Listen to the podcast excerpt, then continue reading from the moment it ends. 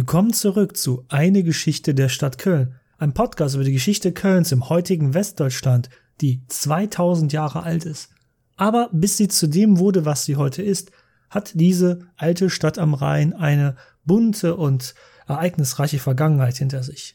Und dem widmen wir uns von den Römern bis in die heutige Zeit. Es ist das Jahr 1941. Der Zweite Weltkrieg, den Nazi-Deutschland über die Welt entfesselt hat, tobt nun bereits seit zwei Jahren. Neben dem Panzer ist auch das Flugzeug eines der Mittel, mit denen dieser moderne Krieg geführt wird. Das wissen die Deutschen nur zu gut, machen sie doch selber regen Gebrauch von dieser schrecklichen Kriegswaffe. So erlässt Hitler im Jahr 1941 den Befehl, die Großstädte des Deutschen Reiches mit Bunkern zu versehen. Auch in Köln am Kölner Dom wird an der Südseite auf dem Vorplatz mit Bauarbeiten für einen Bunker begonnen, dem heutigen Roncalli-Platz. Wer heutzutage mit dem Zug in Köln ankommt, weiß dies. Der Dom steht direkt neben dem Hauptbahnhof. Durch diese direkte Nachbarschaft war das Gotteshaus ein strategisches Ziel für alliierte Bomber. Aber Moment mal, haben wir jetzt in unserem Podcast 1800 Jahre übersprungen? Nein, nein, verehrte Zuhörerinnen und Zuhörer, wir sind gleich wieder in unserer beschaulichen römischen Kolonie am Rhein. Irgendwo zwischen dem Ende des ersten Jahrhunderts und dem Zeitraum bis zum Ende des zweiten Jahrhunderts. Aber wir müssen dennoch kurz zurück ins Jahr 1941 springen. Denn während der ersten Ausschachtung für diesen Bau stößt man auf einen unglaublichen Schatz. Ein mehr als 70 Quadratmeter großes Mosaik, reich verziert und mit mehrere Millionen kleinen Steinchen kommt in der Tiefe der Baugrube zum Vorschein. Und wie das dort hingekommen ist und welche Geschichte es hat, ist unter anderem ein Teil dieser Folge. Wenn wir einen Spaziergang durch das römische Köln machen. Diesmal ohne Abwasserkanäle oder dem Besuchen von römischen Kaisern. Nein, wir werden ganz einfach an einem normalen Tag spazieren gehen. Im goldenen Zeitalter des römischen Kölns.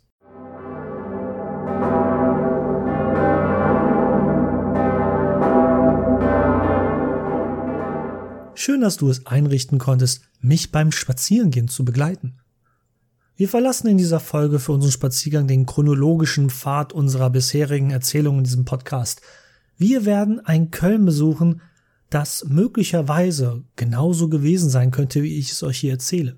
Zwischen den Jahren 100 bis 250 nach Christus. Es ist die goldene Zeit des römischen Kölns. Wir starten natürlich außerhalb der Stadt, genauer gesagt im Norden davon. Wir befinden uns auf der Straße nach Neuss, die weiter nördlich ins gleichnamige römische Militärcamp führt. Wie zur Mitte eines Kompasses laufen die römischen Fernstraßen nach Köln. Aus der Vogelperspektive laufen sie reihum von Norden, Westen bis Süden kommend auf die Metropole am Rhein zu. Unsere Straße nach Neuss ist einer der nördlichsten dieser großen Fernstraßen. Sie verläuft quasi parallel zum Rhein entlang. Nahezu alle diese Fernstraßen gibt es übrigens auch heute noch und sie sind weiterhin nach den Orten benannt, zu denen sie auch schon vor 2000 Jahren hinführten. Die Straße nach Neuss gibt es bis heute noch. Sie heißt schlichtweg Neusser Straße. Ich wähle diese Straße nicht ohne Grund. Erstens ist es die Hauptstraße Kölns, die ich am besten kenne, weil ich an ihr aufgewachsen bin. Zweitens führt sie uns bis zum nördlichsten Stadttor Kölns, welches direkt in die Hohe Straße einmündet. Jene Straße, die wir in der letzten Folge intensiv besprochen haben der sogenannte Cardo Maximus, Kölns wichtigste Hauptstraße. Während sich jenseits des östlichen Rheinufers sich einst die Römer im germanischen Wald verirrten und in der Schlacht im Teutoburger Wald ums Leben kamen, ist die Gegend um Köln völlig anders. Hier ist kein Wald mehr. Nach über 100 Jahren und mehr an Besiedlung ist jeglicher Wald abgeholzt worden. Platz musste her, um Ackerland zu schaffen, welches die wachsende Bevölkerung versorgen musste. So muss die Stadt von weitem gut zu sehen gewesen sein. Wir sehen hier und da große Bauernhöfe, sogenannte Villae rusticae, also große Landgüter, auf deren Äcker und Plantagen zahlreiche Sklaven und Angestellte arbeiten. Während wir also auf der Neusser Straße entlang gehen, merken wir, dass umso näher wir der römischen Stadtmauer kommen, umso dichter werden die Gräberfelder am Rande der Straße. Aber Moment, wirklich? Gräber direkt am Straßenrand? Ja, du hast richtig gehört gestorben wird leider immer. In westlich christlich geprägten Ländern wird der Tod weitgehend aus der Öffentlichkeit verdrängt. Die Toten werden auf umzäunte Gebiete am Rande der Stadt oder weit entfernt vom Stadtkern beerdigt. Auch für die Römer kam es überhaupt nicht in Frage, ihre Toten innerhalb der Stadt zu begraben, allein aus hygienischen Gründen. Auch sie taten dies außerhalb der Stadt. Aber eben nicht auf abgeschlossenen Arealen, sondern wirklich direkt an den Hauptstraßen, also den Fernstraßen, die auf die jeweilige Stadt zuliefen. Auch der Umgang mit dem Tod an sich war eine etwas andere. Ist eine Beerdigung mit Ausnahme vielleicht von Prominenten oder großen Staatsleuten stets eine private Angelegenheit von Freunden und Bekannten, hatten die Römer da eine etwas andere Vorstellung. Beerdigungen waren öffentliche Ereignisse. Als Bestatter wird man sicherlich nie arbeitslos. In den Zeiten der Antike war die Todesrate viel höher als in unseren Zeiten. Kindersterblichkeit, Müttersterblichkeit und Arbeitsunfälle sowie Krankheiten und Seuchen verursachten viel mehr Opfer, als wir es uns heute noch vorstellen können. Arme Menschen litten natürlich öfters unter diesen Kategorien, aber trotz einiger medizinischer Fortschritte durch antike römisch-griechische Ärzte war man weit von den heutigen medizinischen Standards entfernt. Und so wundert es auch nicht, dass, während wir hier auf der Neusser Straße entlang gehen, uns eine riesige Trauerprozession entgegenkommt. Der Verstorbene muss aus einer wohlhabenden Familie gewesen sein. Bezahlte Klageweiber trauern sichtbar und vor allem hörbar, übertrieben über den Verstorbenen. Den haben sie aber kaum oder gar nicht gekannt. Sie sind extra dafür angeheuert worden und verdienen wirklich ihren Lebensunterhalt damit. Die spinnen die Römer, sagte einst ein berühmter Gallier, und ja, je reicher man war, umso näher an der Straße, umso größer konnte die Grabstätte sein. Besonders bizarr für uns als Menschen des 21. Jahrhunderts, der Verstorbene ist nicht nur öffentlich aufgebahrt, nein, er sitzt aufrecht in einer Sänfte im Stuhl, das Haar frisch gekämmt und geschnitten und die beste Toga wird getragen. Nur der starke Geruch von Parfüm und Konservierungsmitteln und der reglose Körper vermittelt uns, dass der Anwesende eben nicht mehr ganz so anwesend ist. In großer Zahl lebendig und wirklich anwesend sind jedoch die Gäste. Anders als heutzutage sind nicht nur Freunde und Familie gekommen, auch die Nachbarn des Wohnblocks sehen es als ihre Pflicht, bei der Trauerprozession teilzunehmen. Gehörte der Verstorbene einem gewissen Berufsstand an, beispielsweise als Händler, nahmen auch alle mit ihm in Kontakt stehenden Kollegen aus der Händlerschicht teil. Bestattungen, so traurig sie auch sind, waren ein sichtbarer Teil des öffentlichen Lebens. Es war kaum möglich, an einem Tag, wenn man auf dem Cador Maximus, also der heutigen Hohe Straße entlang ging, nicht zwangsläufig in eine Trauerposition zu rennen. Ich möchte mich nicht wieder auf Grabsteine versteifen, aber nach 2000 Jahren sind sie oft unsere beste Quelle aus dieser Zeit. Und während auch heutzutage die Gräber von Reichen groß sind, so groß wie die der Römer sind sie bis heute oft nicht. Und das, obwohl die Römer Brandbestattungen durchführten. Der Verstorbene wird aber, und das ist in dem gerade beschriebenen Fall nicht anders, direkt an der Stelle seines Grabes in der aller Öffentlichkeit vor der versammelten Trauergemeinde verbrannt und nicht irgendwo hinter einer verschlossenen Tür in einem Krematorium nach einer Trauerfeier, wie es heutzutage oft der Fall ist. Nun kommt natürlich wieder ein Rückschlag für uns als Historikerinnen und Historiker. Grabsteine sind ein wunderbares Baumaterial, wenn man keine Skrupel hat. Und spätere und vor allem dunklere Zeiten sollten solche Skrupel beiseite schieben. Daher sind uns oft nur die kleinen Grabsteine erhalten geblieben aus römischer Zeit, die man eben vergessen hatte oder die durch starke Regenfälle in der Erde verschüttet wurden oder eben in Gebäuden wiederentdeckt wurden, wo sie als Baumaterial eine zweite Funktion erlebten. In einem Fall haben wir jedoch Glück gehabt. Ein Grabmal wurde in der Tat in Köln gefunden, welches ebenso phänomenal wie der Fund des im Intro beschriebenen römischen Mosaiks ist. Es ist das Grab des Publicius. Der Römer Publicius starb wohl um 40 nach Christus und errichtete sich wohl schon zu Lebzeiten ein fast 15 Meter hohes Grabmal, das wie ein Turm aussieht. Ein rechteckiger Sockel nimmt ein Drittel des Monumentes ein. An den Seiten des Sockels sind griechische Säulen nach ionischem Stil eingearbeitet. Auf dieser steht auch, wem das Grab gehört. Die unvollständige Widmung ist übrigens das einzige, was wir über Publicius wissen. Es ist also bei weitem keine Vorliebe von mir, Grabsteine zu behandeln oder zu untersuchen, aber wie gesagt, es sind oft die einzigen Quellen, historischen Quellen, die uns aus dieser Zeit erhalten sind. Und zum Glück hat Publicius diese Inschrift verfassen lassen – Denn nur so wissen wir überhaupt, wie er hieß und wie er auch lebte. Wir kommen gleich noch auf den Inhalt der Inschrift auf seinem Grab zurück. Auf dem Sockel ist ein kleiner korinthischer Tempel gebaut worden, quasi Miniaturform. Im Eingang des kleinen Tempels stehen drei Personen. Publicius selbst natürlich, seine Tochter Paula und sein freigelassener Sklave Lucius Publicius Modestus. Allein die letztgenannte Person kann uns schon so viel über das Leben der römischen Gesellschaft auch hier in Köln erzählen. Offenbar hatte der Sklave bei Publicius ein so hohes Ansehen gehabt, dass er ihm die Freiheit und die Grabstätte, also den Platz in seiner Grabstätte gleich mitgeschenkt hatte. Wie üblich nahm der freigelassene Sklave den Nachnamen seines früheren Herrn an, daher der fast gleich klingende Name des Freigelassenen. Auch für Sklaven gab es im alten Rom den sozialen Aufstieg, wenn auch nur für sehr wenige.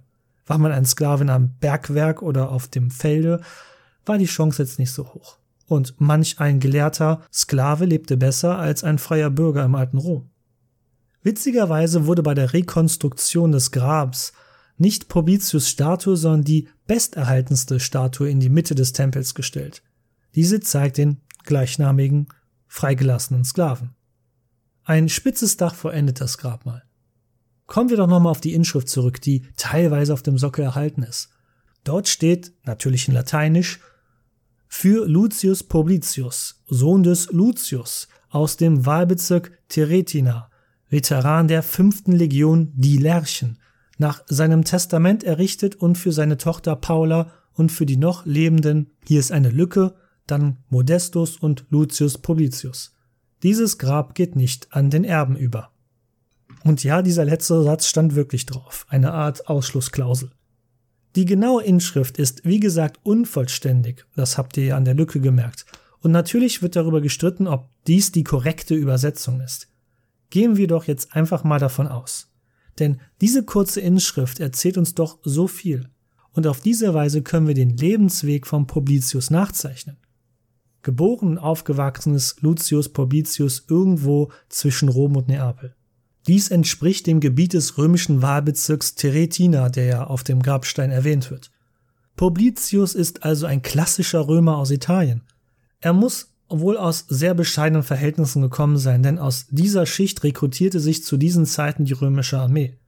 Meist waren es italienische junge Männer vom Lande oder aus kleinen Gemeinden, die in den römischen Legionen ihren Dienst taten. So dann wohl auch unser Publicius. Er diente in der fünften Legion, die Alauda genannt wurden. Das ist lateinisch für die Lerchen. 25 Jahre Dienstzeit waren wohl dann vergangen, weil er hatte die Zeit überlebt und konnte sich dann niederlassen hier in Köln. Als diese 25 Jahre Dienstzeit vorbei waren, war er ein Mann mit Anfang 40 und hatte für seinen ehrenhaften Dienst eine große Summe Geld erhalten. Wahrscheinlich wurde genau zu diesem Zeitpunkt in der römischen Armee Werbung für die Veteranenkolonie am Rhein gemacht, unser römisches Köln. Damals war es aber noch das Oppidum Obiorum natürlich. Wir wissen zwar nicht genau, wann Publicius gelebt hat, das Grab ist aber vermutlich nicht später als 42 nach Christus erbaut worden. Ob Publicius da schon tot war, ist ebenfalls schwer zu sagen, denn wie gesagt, der Tod war im Alltag viel mehr kulturell akzeptiert als heutzutage. Es ist überhaupt nicht makaber, sich sein Grabmal schon zu Lebzeiten bauen zu lassen. Das machten in der Antike nicht nur die Pharaonen in Ägypten. Aber ein einfacher Legionär wird auch, wenn er die 25 Jahre Dienst überlebt hatte, kaum so reich gewesen sein, sich ein solches Grabmal gleich zu Beginn bauen lassen zu können. Pobitius musste also seine Auszahlung bei Dienstende gut genutzt haben und wurde nicht wie viele seiner Kameraden ein einfacher Farmer oder Bauer in Gallien oder hier Niedergermanien.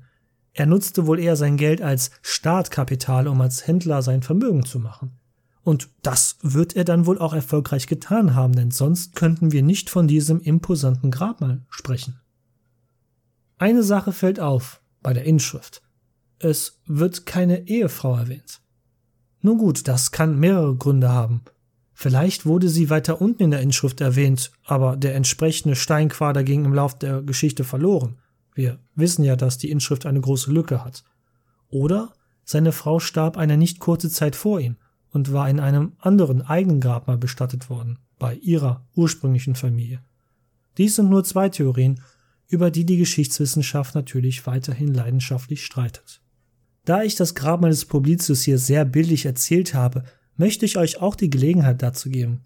Ihr könnt euch dieses Grabmal auch anschauen und ja, auch in Zeiten von Pandemien und Lockdowns. Und zwar könnt ihr einfach durch die Scheibe vom römisch-germanischen Museum schauen, was am Dom gelegen ist. Aber wie kam das Grabmal ins römisch-germanische Museum? Nun, natürlich musste es erstmal entdeckt werden. Als das Grab in den 1960er Jahren gefunden wurde, war es eine archäologische Weltsensation.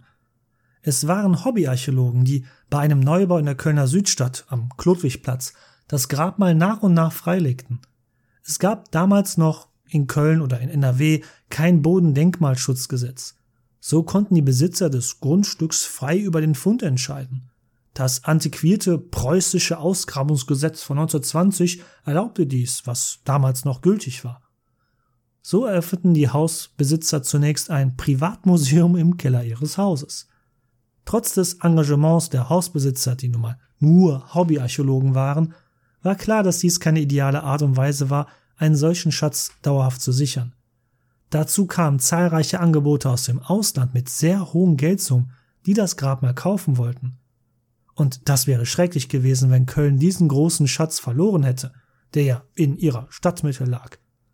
Es ist einzig und allein der Loyalität und dem Lokalpatriotismus der Grundstücksbesitzer zu verdanken, dass das Grabmal des Publicius in Köln verblieben ist und 1970 an die Stadt Köln verkauft wurde. Die Verkaufssumme betrug damals 500.000 D-Mark, damals eine enorm hohe Summe. Es wäre jedoch falsch, den Grundstückbesitzern Geldgier vorzuwerfen, wie das manch einer getan hat damals. Auch noch im hohen Alter beschäftigt sich einer der noch lebenden Grundstücksbesitzer wissenschaftlich mit dem Grabmal, das er vor über 50 Jahren anfing auszugraben. Seitdem steht das Grabmal wieder aufgebaut und rekonstruiert im römisch-germanischen Museum. Apu, ich habe wieder viel zu viel getrüllt, oder? Wir sind ja nicht mal an der Kölner Stadtmauer, also der römischen Kölner Stadtmauer angekommen. Du meine Güte, wir sollten wirklich schleunigst weitergehen. Aber so war das eben. Wenn man auf einer Fernstraße sich dem römischen Köln näherte, war das das erste, was man sah, bevor man die Stadt betrat. Die ausgedehnten Grabanlagen am Rande der Straße. Dazu erlaube ich mir bitte eine abschließende Frage. Wie kommt es, dass ein so großes Grabmal des Publicius so gut erhalten und die 2000 Jahre Geschichte überlebt hat, die über diese Stadt ja seitdem gezogen ist? Das römisch-germanische Museum ist voller römischer Grabsteine, aber die meisten sind kaum größer als ein DIN A4-Blatt. Aber ein Grabmal, welches 15 Meter hoch war? Nun, vermutlich war wohl ein Unglück der Grund dafür, dass wir in späterer Zeit Glück hatten. Vielleicht war das Grabmal ja auf einem Hohlraum erbaut worden, der dann irgendwann unter dem Gewicht des Grabmals einkrachte. Vielleicht hat auch ein massiver Regen oder eine Überflutung des Rheins dazu geführt, der ja in der Nähe war, dass das Grabmal verschüttet wurde. Bis weit ins 20. Jahrhundert war es durchaus üblich, dass Gebiete in Kölns teils mehrfach im Jahr wegen des Rheinhochwassers unter Wasser standen. Ich selbst erinnere mich noch als Kind an das Jahrhunderthochwasser von 1995. Zum Glück sind solche Hochwasser heutzutage meist auf lange Sicht vorhersehbar, sodass selten Menschen zu Schaden kommen. Die Leidtragenden sind natürlich die Anwohner, die dann ihre Häuser danach renovieren müssen. Inzwischen haben wir aber gute Deichsysteme und Ausgleichsflächen für die Überflutungen geschaffen. Aber damit müssen wir in Köln leben, denn der Rhein war lange vor uns Menschen da. Gehen wir doch endlich die Straße weiter. Erinnern wir uns, wir kommen von Norden auf die Stadt zu. Von der Straße kommt, die ins heutige Neuss führte. Damals ein Militärlager der Römer am Rhein. Das eben beschriebene Grab des Politius sehen wir hier natürlich nicht, denn es war genau auf der gegenüberliegenden Seite des Stadtrandes im Süden, am heutigen Klotwigplatz. Wir nähern uns langsam dem Nordtor der römischen Stadtmauer. Und hier staut es sich bereits ein wenig, denn viele Karren mit Gütern versperren uns den Weg. Sie alle möchten in die Stadt, um diese mit den wichtigen landwirtschaftlichen Gütern der Region zu beliefern. Hier und da finden wir auch germanische Kaufleute von der anderen Seite des Rheins, die auf ihrer Tour in der römischen Provinz Niedergermanien sind. Das kann uns aber egal sein, denn wir gehen zu Fuß und können einfach an den Karren vorbeigehen. Und das nimmt uns auch keiner böse, denn für solche Fälle gibt es am Stadttor neben dem Haupttor in der Mitte jeweils einen Nebeneingang für Fußgänger wie uns. Es gab ein Tor fürs Hineingehen, wahrscheinlich, und eins zum Hinausgehen, auf der anderen Seite. Und jetzt werdet ihr merken, warum ich bewusst das Nordtor der römischen Stadtmauer gewählt habe für unseren Spaziergang. Denn ein Torbogen eines dieser Nebeneingänge im nördlichen Tor steht quasi noch an der exakt gleichen Stelle im heutigen Stadtbild, wie ich das in der letzten Folge schon äh, gesagt hatte. Es ist das Nebentor, was ihr heute noch begutachten könnt, direkt am Kölner Dom, wenn ihr vor der Hauptfassade steht und nach links guckt. Über dem Haupttor selbst prangt in dieser Zeit in gemeißelten Lettern CCAA, die Abkürzung für Colonia Claudia Ara Agrippinensium, dem römischen Namen Kölns. Der Torbogen dieses Haupttores kann man auch heutzutage noch besichtigen, er ist aber im römisch-germanischen Museum zu besichtigen und das hat zu dem Zeitpunkt dieser Aufnahme leider geschlossen wegen Renovierungsarbeiten. Wahrscheinlich lugt uns die Wache, die hier ihren Dienst tut, kurz etwas schief an, um zu schauen, ob wir seriös genug sind, um die Stadt zu betreten. Aber wir haben keine Probleme und können durch das Nebentor als Fußgänger eintreten. Warum sollten wir auch Ärger bekommen? Es ist eine friedliche Zeit, in der wir uns hier gerade befinden. Vitellius Rebellion und die Wirren des Aufstands der Bataver liegen nun bereits einige Zeit zurück. Kaiser Trajan hat das römische Reich gesichert und sogar noch erweitern können. Auch der Rhein ist ruhig. Die Römer versuchen es nicht mehr mit bloßer Gewalt, die Germanen auf der anderen Seite des Rheins in Schach zu halten. Die Römer nutzen vielmehr die Uneinigkeit der germanischen Stämme untereinander aus und spielen sie geschickt aus. Wurde ein Germanenstamm zu mächtig, unterstützten und finanzierten die Römer einfach einen Rivalen dieses Stammes. Gewann dann dieser germanische Stamm selbst an zu viel Macht, dann begann das Spiel eben von vorne. Man sucht einen anderen Herausforderer. Gleichzeitig treibt man natürlich regen Handel mit den germanischen Stämmen östlich des Rheins. Römische Waren wie Wein, Keramik und Oliven sind bei den Germanen natürlich heiß begehrt. Im Umkehrschluss begehren auch die Römer viele Waren. Pelz und Holz gehören dazu. Germanische Sklaven sind ebenfalls gern gesehen. Und ich weiß, das klingt so stereotypisch, wie es nur geht, aber insbesondere das blonde Haar von blondhaarigen Germanen ist heiß begehrt bei der weiblichen römischen Oberschicht. So eine blonde Perücke ist nun mal auch viel einfacher als lange und gefärbte Haare zu haben. Manch römische Frau bleichte diese Haare sogar zusätzlich mit Taubenkot, um sie noch bleicher zu machen. Und ich mache keine Scherze. So wundert es uns nicht, dass wir hier im römischen Köln, im romanisierten Kölnern, Römern, Italienern, auch Germanen und Gallier sehen. Manch ein Römer trägt germanisch-gallische Kleidung. Wir sind weit weg vom mediterranen Klima, eine römische Tunika, das normale, kurze Hemd der römischen Bürger mitsamt nackten Beinchen, wäre hier mit Ausnahme Sommers auch viel zu kalt, denke ich mal. Und wie sind unsere geliebten germanischen Ubier gekleidet? Nur wie schon beim Aufstand der Bataver mehrere Jahrzehnte zuvor ersichtlich, war es schon damals schwer, die städtische Bevölkerung Kölns klein, römisch und ubisch zu unterscheiden. Es scheint, als ob die Romanisierung der Ubier in Köln ziemlich schnell und umfassend verlaufen ist. Im Jahr 157 nach Christus hören wir das letzte Mal in historischen Quellen von den Ubien als solche in Köln und dem Rheinland.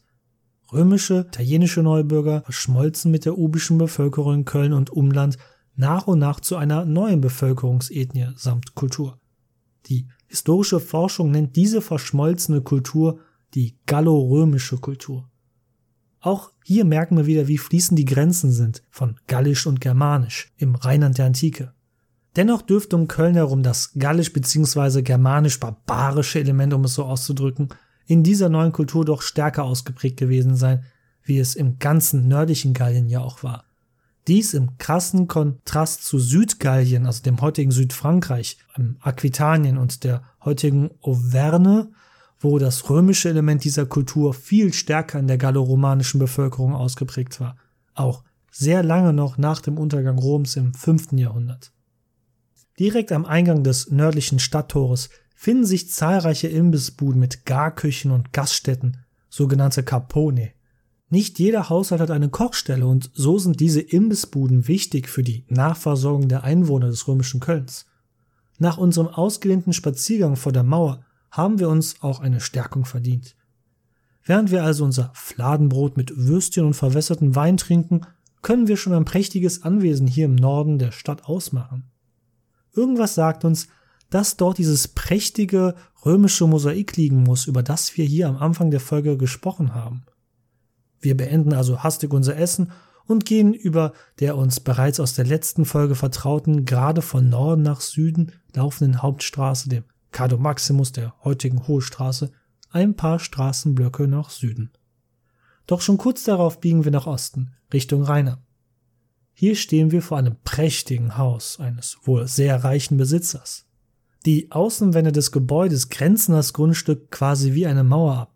Quasi wie eine Festung kommt uns dieses Haus vor.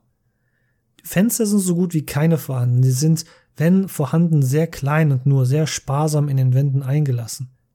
So gestalten sich nahezu alle Häuser der Nobilität, die ihren mediterranen Baustil hier an den Rhein bringen. Das Leben spielte sich nach innen ab. Die Wände sollten gleichzeitig Schutz vor Einbrechern liefern, gleichzeitig aber auch dafür sorgen, dass es innen kühl und im Umkehrschluss im Winter warm blieb. Alle Räume waren um einen Innenhof gebaut, ein sogenanntes Atrium, was ein ebenfalls typisches Baumerkmal dieses Architekturstils ist. Das Haus, was wir hier sehen, ist bei unserem Besuch wohl schon bereits was älter. Es war wahrscheinlich schon zu Lebzeiten von Agrippina gebaut worden und seitdem mehrmals um und ausgebaut worden. Für unser kleines Gedankenspiel unserer Zeitreise hier bitte ich darum, dass wir etwas flexibler in der genauen Zeit sind. Wir spazieren hier im römischen Köln der Jahre 100 bis 250 nach Christus. Ich weiß, das ist mit 150 Jahren eine vergleichsweise große Zeitspanne, aber es ist nun mal die goldene Zeit des römischen Kölns. Und diese wollen wir hier mit unserem Spaziergang persönlich erkunden. Der Eingang zu diesem Anwesen ist ziemlich klein, wenn man bedenkt, wie groß doch das Anwesen ist. Es ist so groß, dass es einen ganzen Straßenblock einnimmt. Vielleicht sollten wir nochmal auf das Design der römischen Stadt Köln zurückkommen. Köln war wie ein Militärlager der Römer angelegt worden. Alle Straßen verliefen parallel in Ost-West bzw. Nord-Süd-Richtung zueinander und kreuzten sich im rechten Winkel. Das machte die Einteilung der Wohnblöcke ziemlich übersichtlich und einfach aus der Vogelperspektive sah Köln dann eher wie ein Schachbrett vom Muster her aus. Und dieses Anwesen nahm einen ganzen solchen Straßenblock ein. Es werden wohl 3500 Quadratmeter gewesen sein. Meine Wohnung ist übrigens nicht mal ein Vierzigstel davon so groß. Am Eingang des Anwesens empfängt uns ein Sklave, der hier stets Wache schiebt. Glücklicherweise hat sein Besitzer auf die im alten Rom verbreitete Praxis verzichtet, den Torsklaven mit einer Kette um den Hals ans Tor festzubinden. Hoffentlich ein Zeichen dafür, dass sein Besitzer gut mit seinem Sklaven umgeht und daher keine Gefahr besteht, dass sein Sklave von seinem Posten wegrennt. Als wir auf den Eingang hinzugehen, tritt dieser Sklave ins Innere des Eingangs und verständigt einen anderen Sklaven, dass wir gekommen sind. Wir werden umgehend freundlich ins Atrium in den Innenhof hineingebeten. Wir merken schnell, dass dieses Anwesen genau für solche Zwecke erbaut worden ist. Gäste zu empfangen und zu bewirten. Fast alle Räume hier scheinen zur reinen Repräsentation des Hausherrn gebaut worden zu sein. Im Hauseingang sind die Totenmasken der Ahnen des Hausherrn ausgestellt. Wie gesagt, völlig normal in der Antike den Tod als ständiges Element im Alltag zu präsentieren. Ein kleiner Hausaltar steht in der Mitte des Eingangsbereiches. Kleine Rauchschwaden steigen davon auf. Solche Hausaltäre findet man häufig in römischen Häusern. Sie sind den Schutzgöttern gewidmet, die das eigene Heim vor Feuer und Verwüstung schützen sollen, wie auch deren Bewohner vor Krankheiten oder anderweitigem Unheil.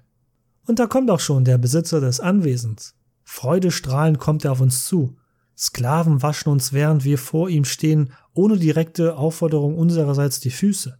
Andere Sklaven reichen uns wortlos auf kleinen Tellern ein paar Snacks an. Eigentlich haben wir uns schon gut vorhin gestärkt, aber bei dem, was man uns anbietet, kann man einfach nicht Nein sagen. Die Römer waren quasi die Erfinder des Tapas, um es mal so provokant zu formulieren. Uns werden eingelegte Pilze, geröstete Schnecken, importierte Muscheln, eingelegte Fische und gar Vögel serviert. Und Moment, ist das wirklich ein Siebenschläfer, der uns da auf einem Teller angeboten wird? Mit Begeisterung führt uns der Hausbesitzer über den großen Innenhof in seinen Speisesaal. Als wir eintreten, müssen wir kurz unsere Augen an die etwas dunklere Umgebung gewöhnen. Doch dann staunen auch wir nicht schlecht. Zu unseren Füßen liegt ein den ganzen Raum ausfüllendes Mosaik.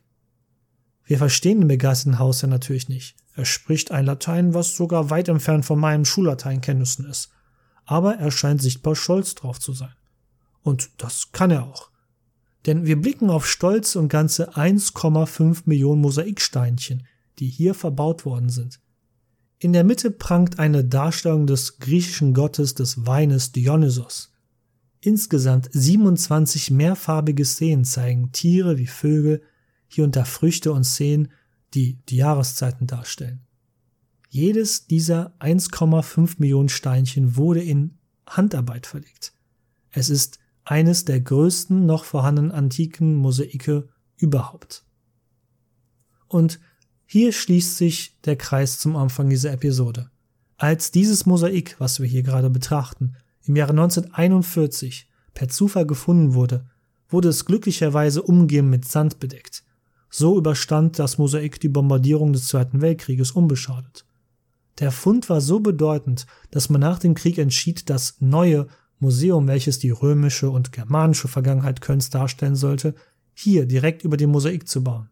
Dort steht es bis heute, direkt neben dem Kölner Dom. Und bei der Gelegenheit stellte man das später gefundene Probitius-Denkmal gleich in den gleichen Raum, in dem auch das Mosaik lag. Die Umstände der Recherche waren jedoch erdrückend, die zu dem Fund des Dionysos-Mosaik geführt haben.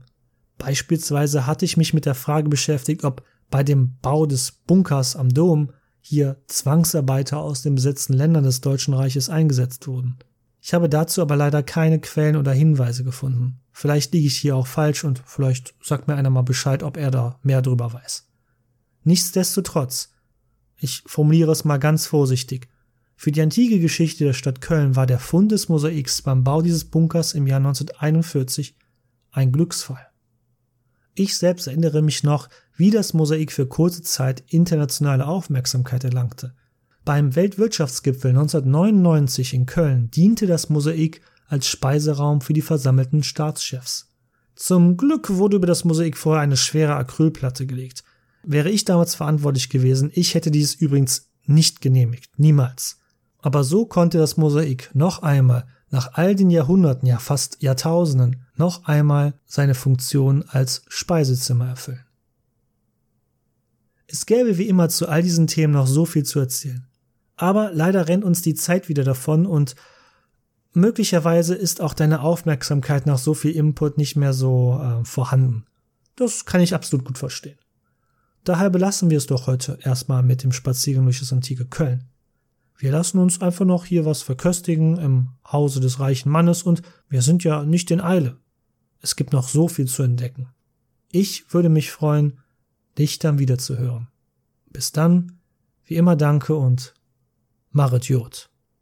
Ah ja, und empfehlt mich gerne weiter an eure Freunde, Familie, Verwandte oder eure Affäre. Ist mir doch egal. Hauptsache ihr hört mich. Vielen lieben Dank.